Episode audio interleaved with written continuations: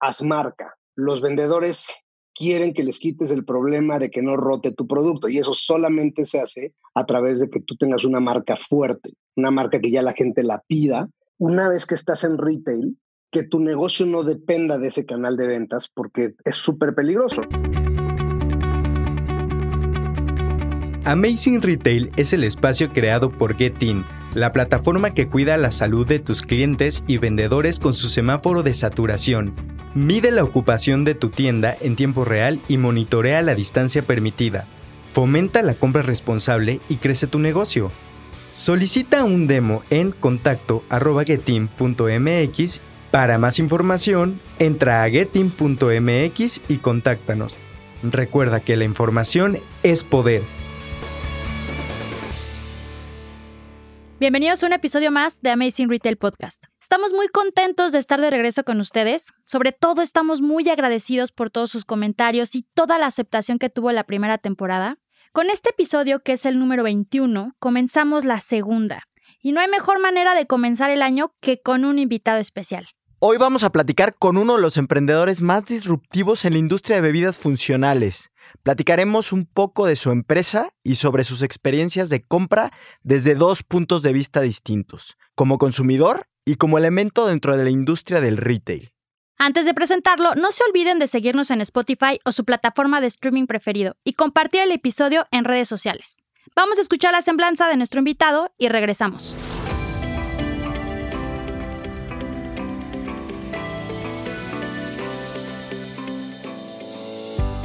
Hoy en Amazing Retail Podcast recibimos a Héctor Cruzado, socio fundador, co-CEO y CMO de Zoe Water, la primera agua alcalina en México, siendo la marca número uno en bebidas funcionales y premium en nuestro país por encima de marcas internacionales. Héctor se considera a sí mismo emprendedor de alto rendimiento. Trabaja y estudia en reinventar sus startups para llevar una idea al nivel más disruptivo que puede existir en el mercado. Es un emprendedor con amplia experiencia en ventas, marketing, relaciones públicas y team building. Es conferencista, aliado de organizaciones como Victoria 147 y Collective Academy. Ha sido entrevistado en diversos medios. También fue reconocido como uno de los 50 líderes de la mercadotecnia para la revista Merca 2.0 y creador del espacio Las peores ideas del mundo. Bienvenido a Amazing Retail.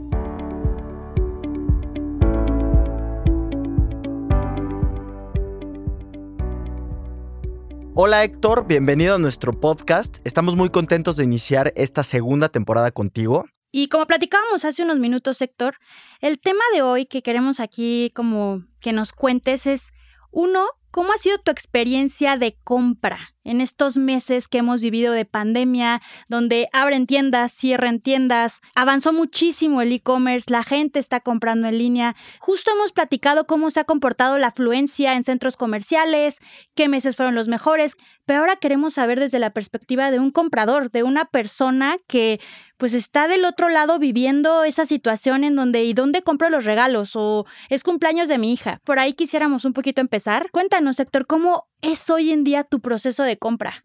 Oigan, primero que nada, gracias Frank y Ana por invitarme. La verdad, eh, me encanta lo que están haciendo porque hoy necesitamos los emprendedores y los usuarios entender eh, a más personas. Creo que la diversidad de escuchar diferentes puntos de vista está increíble. Así que primero felicidades y gracias por, por invitarme. Debo decir que no soy el más fan de ir de compras nunca. Es decir, me causa más placer ver a mis hijas y a mi esposa comprar que yo mismo hacerlo. Esto incluye ropa, supermercado, lo que sea. Pero lo que sí puedo ver es, voy a hablar, por, por ejemplo, de la experiencia con mis hijas, ¿no? Evidentemente el encierro llevó a que mis hijas empezaran a ir al supermercado, porque ahora aquí la pelea es, hace falta aguacates, yo voy, todos quieren ir en la casa, ¿no? A salir, aunque, aunque sea unas calles. Pero lo que, lo que he escuchado de mis hijas es esta realidad de decir, oye, fui al súper y vi que hay pocos productos. Fui al súper y vi que la gente no respeta la sana distancia. O sea, creo que más me ha tocado recibir el feedback de quien ha podido y ha estado yendo de compras y cómo ellas también dicen, oye, ¿cómo, ¿por qué tendríamos que ir al súper? ¿Por qué no hacemos el súper en línea? Creo que esta, yo tengo esta cosa muy cercana de niñas de 22 y 19 años que ya ellas están acostumbradas a hacer un e-commerce de ropa, de, todas sus cosas, y que de repente ir al súper ya era más una salida de la casa que hay que ir a hacer el súper, ¿por qué no lo hacemos en línea? Entonces creo que me ha tocado esa parte y, las pocas veces que fui, me parece que la industria del retail físico está en graves problemas, este, más allá de la pandemia, creo que no hay una experiencia de compra hoy en el retail mexicano, no existe, como sí existe en, en Whole Foods, en Trader Joe's y todo esto en Estados Unidos. Así es un poquito como lo he estado viviendo como consumidor. Oye, Héctor, y eh, hablando de igual de ir a visitar lugares, etcétera, ¿cómo ves el tema de los centros comerciales? Porque también, pues también les pega, ¿no? Al final de cuentas, o sea, hablamos de, de retail, si lo queremos como dividir, una retail supermercados y otra retail boutiques, ¿no? Tiendas especializadas. ¿Cómo crees que esté cambiando también toda esta experiencia en donde pues el e-commerce también cobró una relevancia brutal? Muchísimas marcas que no tenían e-commerce por la pandemia se vieron la necesidad de crear uno, ¿no? Urgentemente. Entonces, ¿tú cómo ves este tema de, de los centros comerciales per se que de hecho antes de la pandemia ya estaban también migrando a ser centros de entretenimiento, ¿no? Yo creo, Frank, que hoy esos son los centros comerciales, o más bien se van a ir convirtiendo cada vez más en eso. También creo que por cultura, güey, en México estamos todavía muy clavados en quiero que me vean con las bolsas de la tienda que compré. Tú en Estados Unidos ya no ves eso. Tú, tú los centros comerciales en Estados Unidos cada vez están más vacíos. Pero creo que en México tiene que ver con que quiero que me vean mi bolsa del, güey, compré, güey, compré y puta, traigo tres bolsas, pero eso, eso es muy efímero, eso es, digo, me refiero a que pronto la gente va a decir, puta, fui a, e, entre ir al centro comercial, estacionarme, encontrar lugar y ya sabes, como todo, cuando uno se empieza a ser consciente de eso, cuando estoy en mi casa y en 20 minutos puedo comprar. Ahora, también es importante decir que, como bien dices, el, no sé si el 50% del comercio electrónico en México estaba tan precario que es como de repente dijeron, güey, todo el mundo está comprando en línea, abre la tienda. Y de repente se les olvidó la logística, el servicio al cliente, los regresos. Digo, fue un año que creo que les ayudó a todos ellos a madurar ese tema. Pero yo, yo creo que los, los centros comerciales pues, es un centro ya de reunión más bien, ¿no? Es es un, se va a convertir cada vez más en, vamos a tomar el café a tal centro comercial y si me compro algo está padre, pero yo veo a mis hijas, mis hijas compran todo en línea, cabrón. O sea, es, es increíble y zapatos, y les llegaron unos zapatos que no eran su talla y los regresaron y se, o sea, ellas ya, ellas van al centro comercial a pasearse, a comprar un helado, un café o lo que sea, y bueno, si se les pega algo, se les pegará, pero hoy también ya estar haciendo filas, güey, y nada más caben 20 personas en la tienda, ya, ya está bien difícil. Oye, Héctor, y siguiendo esa línea en donde pues ya la experiencia en e-commerce es más fácil, o sea, todo lo que estás comentando, y también comentando que el centro comercial no se va a acabar pronto, porque al final es un centro de entretenimiento, ¿qué necesitas tú o qué te gustaría ver en las tiendas físicas para decir, órale, sí quiero ir a tu tienda, me interesa entrar contigo?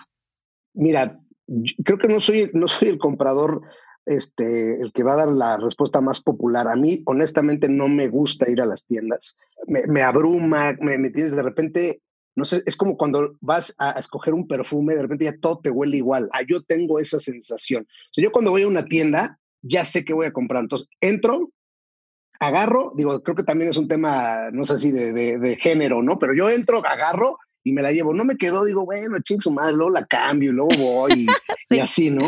Pero por otro lado, em, si tú, o sea, a mí qué tiendas me llaman la atención, tiendas que tienen cosas diferentes, cosas que, que las he visto a lo mejor en un anuncio, en redes o en, lo que sea, pero nunca la he visto físicamente, ¿no? Entonces, eso, por ejemplo, las nuevas tiendas Amazon, puta, me da un chingo de curiosidad porque hay productos que nunca los he visto en físico y me gustaría ver como son, o sea, porque traigo todavía esta old school de sí ver ciertas cosas, pero tiene que ser sumamente innovador, tipo, o sea, Whole Foods yo puedo ir y estar tres horas ahí baboseando los tipos de cereales, también porque es mi, es mi categoría y es mi industria, ¿no? pero, pero me gusta eso, es más, hasta ir a la parte de comida de Whole Foods y decir, ¿qué, qué están sirviendo aquí? Este cerdo, creo que tiene que ser demasiado innovador para llamarme atención, pero una tienda de muebles pues no, cabrón, no, no, no me interesa, este, ropa, pues la misma ropa siempre. Entonces creo que tiene que ser algo que no pueda existir o que no haya yo visto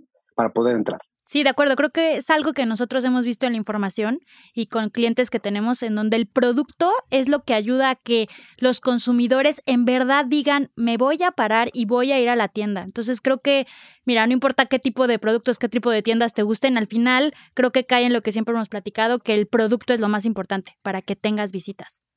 Totalmente. Y creo que también la experiencia, porque, o sea, cuando tú vas con un cuate de Whole Foods, el cuate te sabe explicar por qué el mango deshidratado viene de dónde es. Y, hoy no, cabrón. O sea, hoy vas y, oye, ¿y esta tela? No, pues, no sé, ¿no? Y entonces ya la experiencia se vuelve como, güey, quiero saber por qué quieres que pague tres mil pesos más por tal cosa, ¿no?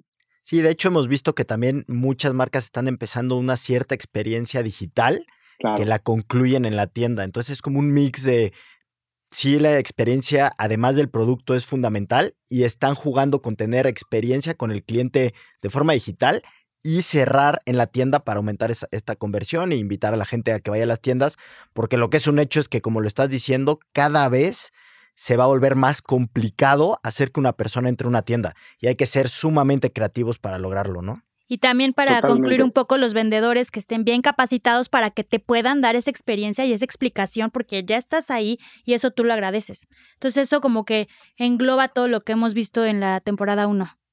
Sí, eh, yo me imaginaría, si yo hiciera algo así, trataría de tener una tienda con una experiencia multisensorial, ¿me entiendes? O sea, creo que eso es lo que las experiencias son, güey, ¿por qué nos queremos ir al, al, pico de Orizaba? ¿Por qué queremos ir al Isla?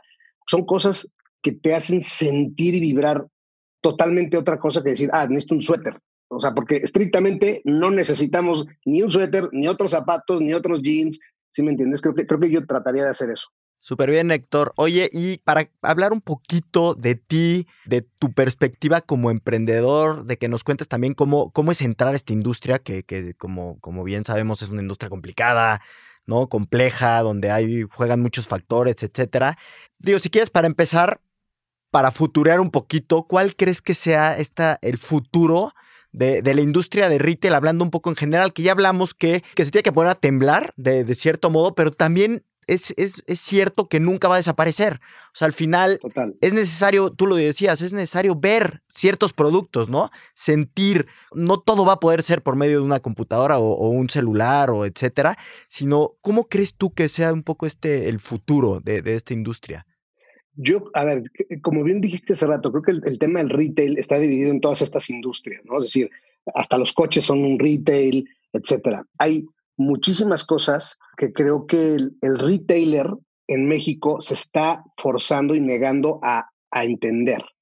Entonces nos están forzando a nosotros a seguir sus reglas. Yo creo que, por ejemplo, la conveniencia es algo que nunca va a desaparecer, porque en cualquier momento necesitas o tienes hambre o tienes sed o, si fumas quieres un o sea creo que la conveniencia es lo que más va a cobrar fuerza todavía más yo hablaba con unos cuates que trabajaron en 7-Eleven como 15 años en Estados Unidos y me decían que en sus juntas porque además obviamente ellos se dedican ahora a venderle productos al retail que en sus juntas más o menos ellos pensaban que en 10 o 12 años el retail como que existe hoy en las grandes grandes tiendas y plataformas va a dejar de existir.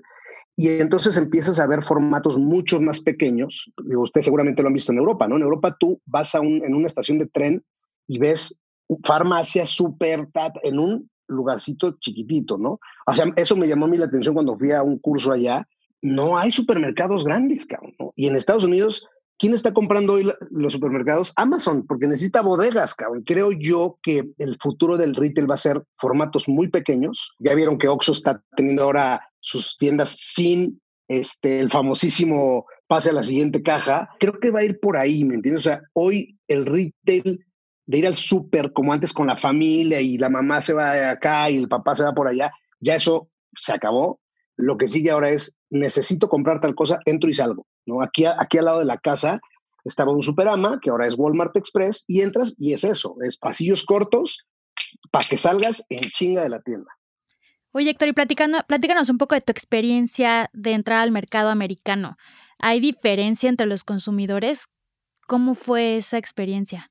Mira, con Zoe Water, que también creo que no le contesté a Frank, pero mi experiencia en retail ha sido, o sea, nosotros aquí en México logramos entrar a retail cuando estábamos listos para entrar a retail. cosa que muchos emprendedores no hacen. Muchos emprendedores es, claro, güey, entro a Walmart y, la, y la saqué del parque y no saben lo error, el, error en el que están viviendo, porque lo difícil en el retail no es entrar. Lo difícil en el retail es quedarte y mantenerte y rotar, ¿no? Y el consumidor en México que va a un supermercado, por ejemplo, hablando de mi industria, está acostumbrado a que las cosas se las acomode el comprador como al comprador le conviene, ¿ok? Esa es mi, observación. Es decir, ¿cómo es posible que todos los que somos aguas especializadas estemos al lado de, las aguas comunes y corrientes, este mainstream, que son aguas purificadas al más mínimo? No, no, no somos lo mismo, pero el comprador nos pone al lado del 80% del, del anaquel y nos deja el 20% a las marcas que estamos tratando de sobresalir. Entonces, no entiende desde el comprador cómo, cómo, qué somos, ¿no? Entonces te pone donde es agua. Eh, y esa creo que es la parte más difícil. En Estados Unidos, eh, la parte más complicada para nosotros más bien ha sido lo que cuesta entrar al retail. Es decir, allá, oye, ¿quieres entrar a 7-Eleven? Sí, perfecto. Mira, son 10 mil tiendas en todo el país y por tienda, por SKU, son 40 dólares. Pues tú agarras tu calculadora y pues, ahí, tienes, tu, ahí tienes tu, tu barrera, ¿no? Pero allá son mucho más prácticos, pero creo que es un tema cultural. O sea, allá es, a ver, güey, yo necesito ganar 30% o 35%, ¿ok? ¿Le llegas? Bien. ¿No le llegas? Bueno, pues regresa cuando le llegues. Y el, y el comprador estadounidense, por, por cultura, incluso nos lleva mucha ventaja en temas de mm, ser más sofisticados, saber más de, productos. O sea, Whole Foods ya tiene 10, 12 años y ya la gente sabe que si encuentra en, no sé, en Target agua alcalina, pues ya sabe cuáles son las dos o tres buenas, este, cuál es la que más ha visto en redes. Yo veo que en Estados Unidos es mucho más práctico y que si quieres hacer marca, o sea, si yo hubiera querido lograr lo que logré con Water en Estados Unidos, me hubiera costado una millonada, ¿no? Porque allá es, pues, contrata a Tom Brady, contrata, este, ya sabes, o sea, personalidades así tremendas que cuestan un dineral, pierde dinero por los próximos cinco años, porque es muy, muy, muy capitalista el tema y, y así está, y, está ok, pero es muy práctico. Eh, si te dicen que sí es sí, no tienes que estar, oye, pero ¿cómo ves? Y llévatelo a comer. Cero, cero, esa madre existe. Es sí o no, cabrón, ya, fin. Si le llegaste al número, entras. Si no, no. Y después tu tema de estar rotando. Pero nosotros ahorita estamos en Texas, por ejemplo, en 2.000 puntos de venta, de los cuales son puras conveniencias. Ahí el reto en la conveniencia es que tengo un frente, ¿me entiendes? Y yo tengo que trabajar en piso para que nunca se me vacíe el, el, el este, el refri, todo ese rollo. Pero bueno, son, son temas más de ejecución que de si convenzo al, comprador. si el comprador entiende lo que es el agua alcalina, ¿no? O sea, tú imagínate un comprador que llevo yo, que obviamente no voy a decir de dónde, pero que llevo yo diciéndole ocho años lo que es SOE, lo que es el agua alcalina, lo he invitado a mi planta, nunca ha querido ir, y que me diga, no, yo creo que tu estrategia es que bajes tu precio. sí, no, pues no, creo que esa es la diferencia cultural del tema, ¿no? ¿Y crees que eso vaya a cambiar, Héctor? O sea, es aquí en México. Yo creo que sí, cuando, cuando haya un cambio de generación de compradores. O sea, me tocó, por ejemplo, Farmacias del Ahorro. ¿Qué hizo Farmacias del Ahorro? Fíjate, apostó por decir, ahora voy a vender para que la gente no se enferme cuando toda mi vida quiero que la gente se enferme, para, yo venderles la medicina. Ahora están apostando desde hace tres años a un mundo eh, eh, preventivo, que se me hace una apuesta arriesgada, valiente, y les está yendo muy bien. Les ha costado un chingo, porque ahora enséñale al güey de suministro que nada más hay que pedir cuatro botecitos de macha, cabrón. Pues no, cabrón, estoy acostumbrado a pedir dos trailers, etcétera. Entonces, sí, sí va a cambiar, pero lo que hizo Farmacias del Ahorro fue, me voy a traer a una health coach y a una nutrióloga para que ella lo lleve y ella hacer la, chamba de convencimiento. Les ha costado, puta, o sea, yo, yo me, he echado platicadas con ellas que me dicen, güey, es que no me entienden ¿por qué la pinche proteína vegana cuesta lo que cuesta, cabrón? Entonces, sí, sí va a cambiar, pero tiene que haber un cambio generacional de compradores. Sí, yo creo que también todo va cambiando y sin duda este tema del, del año pasado pues aceleró muchas cosas también, ¿no? Que, que, van a cambiar y se irán ajustando durante este año. Y Héctor, para, para ir cerrando, siempre nos gusta terminar con, con ciertos consejos para la gente que nos escucha, ¿no? Y justo nos gustaría eh, de forma de recapitulación, que nos digas los tres consejos más importantes o que tú le darías a, las personas, que ya lo decíamos, ¿no? En cuanto a cómo hacerle para llamar más la atención de un comprador, ¿no? Ya sea usando el digital, no digo, no, no voy a decir nada para no ir sesgando, pero tú dinos tres consejos que le darías a las personas para dar a conocer un cierto producto. Bueno, el primero que lo dije un poquito entre líneas es no tengas al retail como tu primera opción de crecimiento de marca, porque el retail no te hace marca. O sea, el retail es es este, yo digo que es un negocio de bienes raíces, cabrón. O sea, ellos te rentan, te rentan tu depa, güey. Si no quieres vivir ahí los 15 días, pues no vivas, cabrón, pero tú pagas tu renta a cada principio de mes. Entonces, no tengas al retail como tu opción número uno o número dos. El siguiente tip sería haz marca. Los vendedores quieren que les quites el problema de que no rote tu producto y eso solamente se hace a través de que tú tengas una marca fuerte, una marca que ya la gente la pida y la tercera sería, una vez que estás en retail, que tu negocio no dependa de ese canal de ventas, porque es súper peligroso, ¿no? O sea, yo tuve una muy mala experiencia con Oxxo y el día que te dicen mejor no, te quedas con proveedores, etcétera, ¿no? Entonces, que el retail nunca sea más del 50% de tus ventas de, de, lo que sea, ¿no? De, producto de consumo o de, o de ropa o de lo que sea. Hoy, más que nunca, la inversión tiene que ir en el e-commerce y en cómo hacer la experiencia del e-commerce más rápida y mejor que el mismo, que el mismo supermercado o del, del retailer. Pues Héctor, muchísimas gracias por tus comentarios. Creo que son súper valiosos porque es otra perspectiva totalmente diferente que creo que también es bien interesante y valiosa que todos lo escuchen. Entonces, de verdad, mil gracias por acompañarnos. Con muchísimo gusto. La verdad es que, como les dije al principio, no soy el más popular para este tema, pero les hablo con la neta, les hablo con la verdad, con mi experiencia sobre todo, de cómo me fue a mí en la feria. Creo que el retail es algo que te ayuda, pero no, no es algo en lo que puedes depender. Y ojalá nuestros retailers, tomando en cuenta lo que pasó en, el, en este año pasado, empiecen a cambiar, a modificar su idea de cómo tratar a los emprendedores que estamos innovando y empujando diferente en el mercado. Totalmente de acuerdo. Muchísimas gracias. Muchas gracias, Héctor. Te mando un fuerte abrazo. Igualmente, abrazo. Muchas gracias por escuchar el episodio de hoy. Recuerden seguirnos en nuestras redes sociales arroba getin-mx y en nuestra página getin.mx, en donde pueden consultar también todos nuestros episodios y más artículos que les ayuden a mejorar sus tiendas. Los esperamos el siguiente martes en punto de las 6 de la tarde con un nuevo episodio de Amazing Retail Podcast.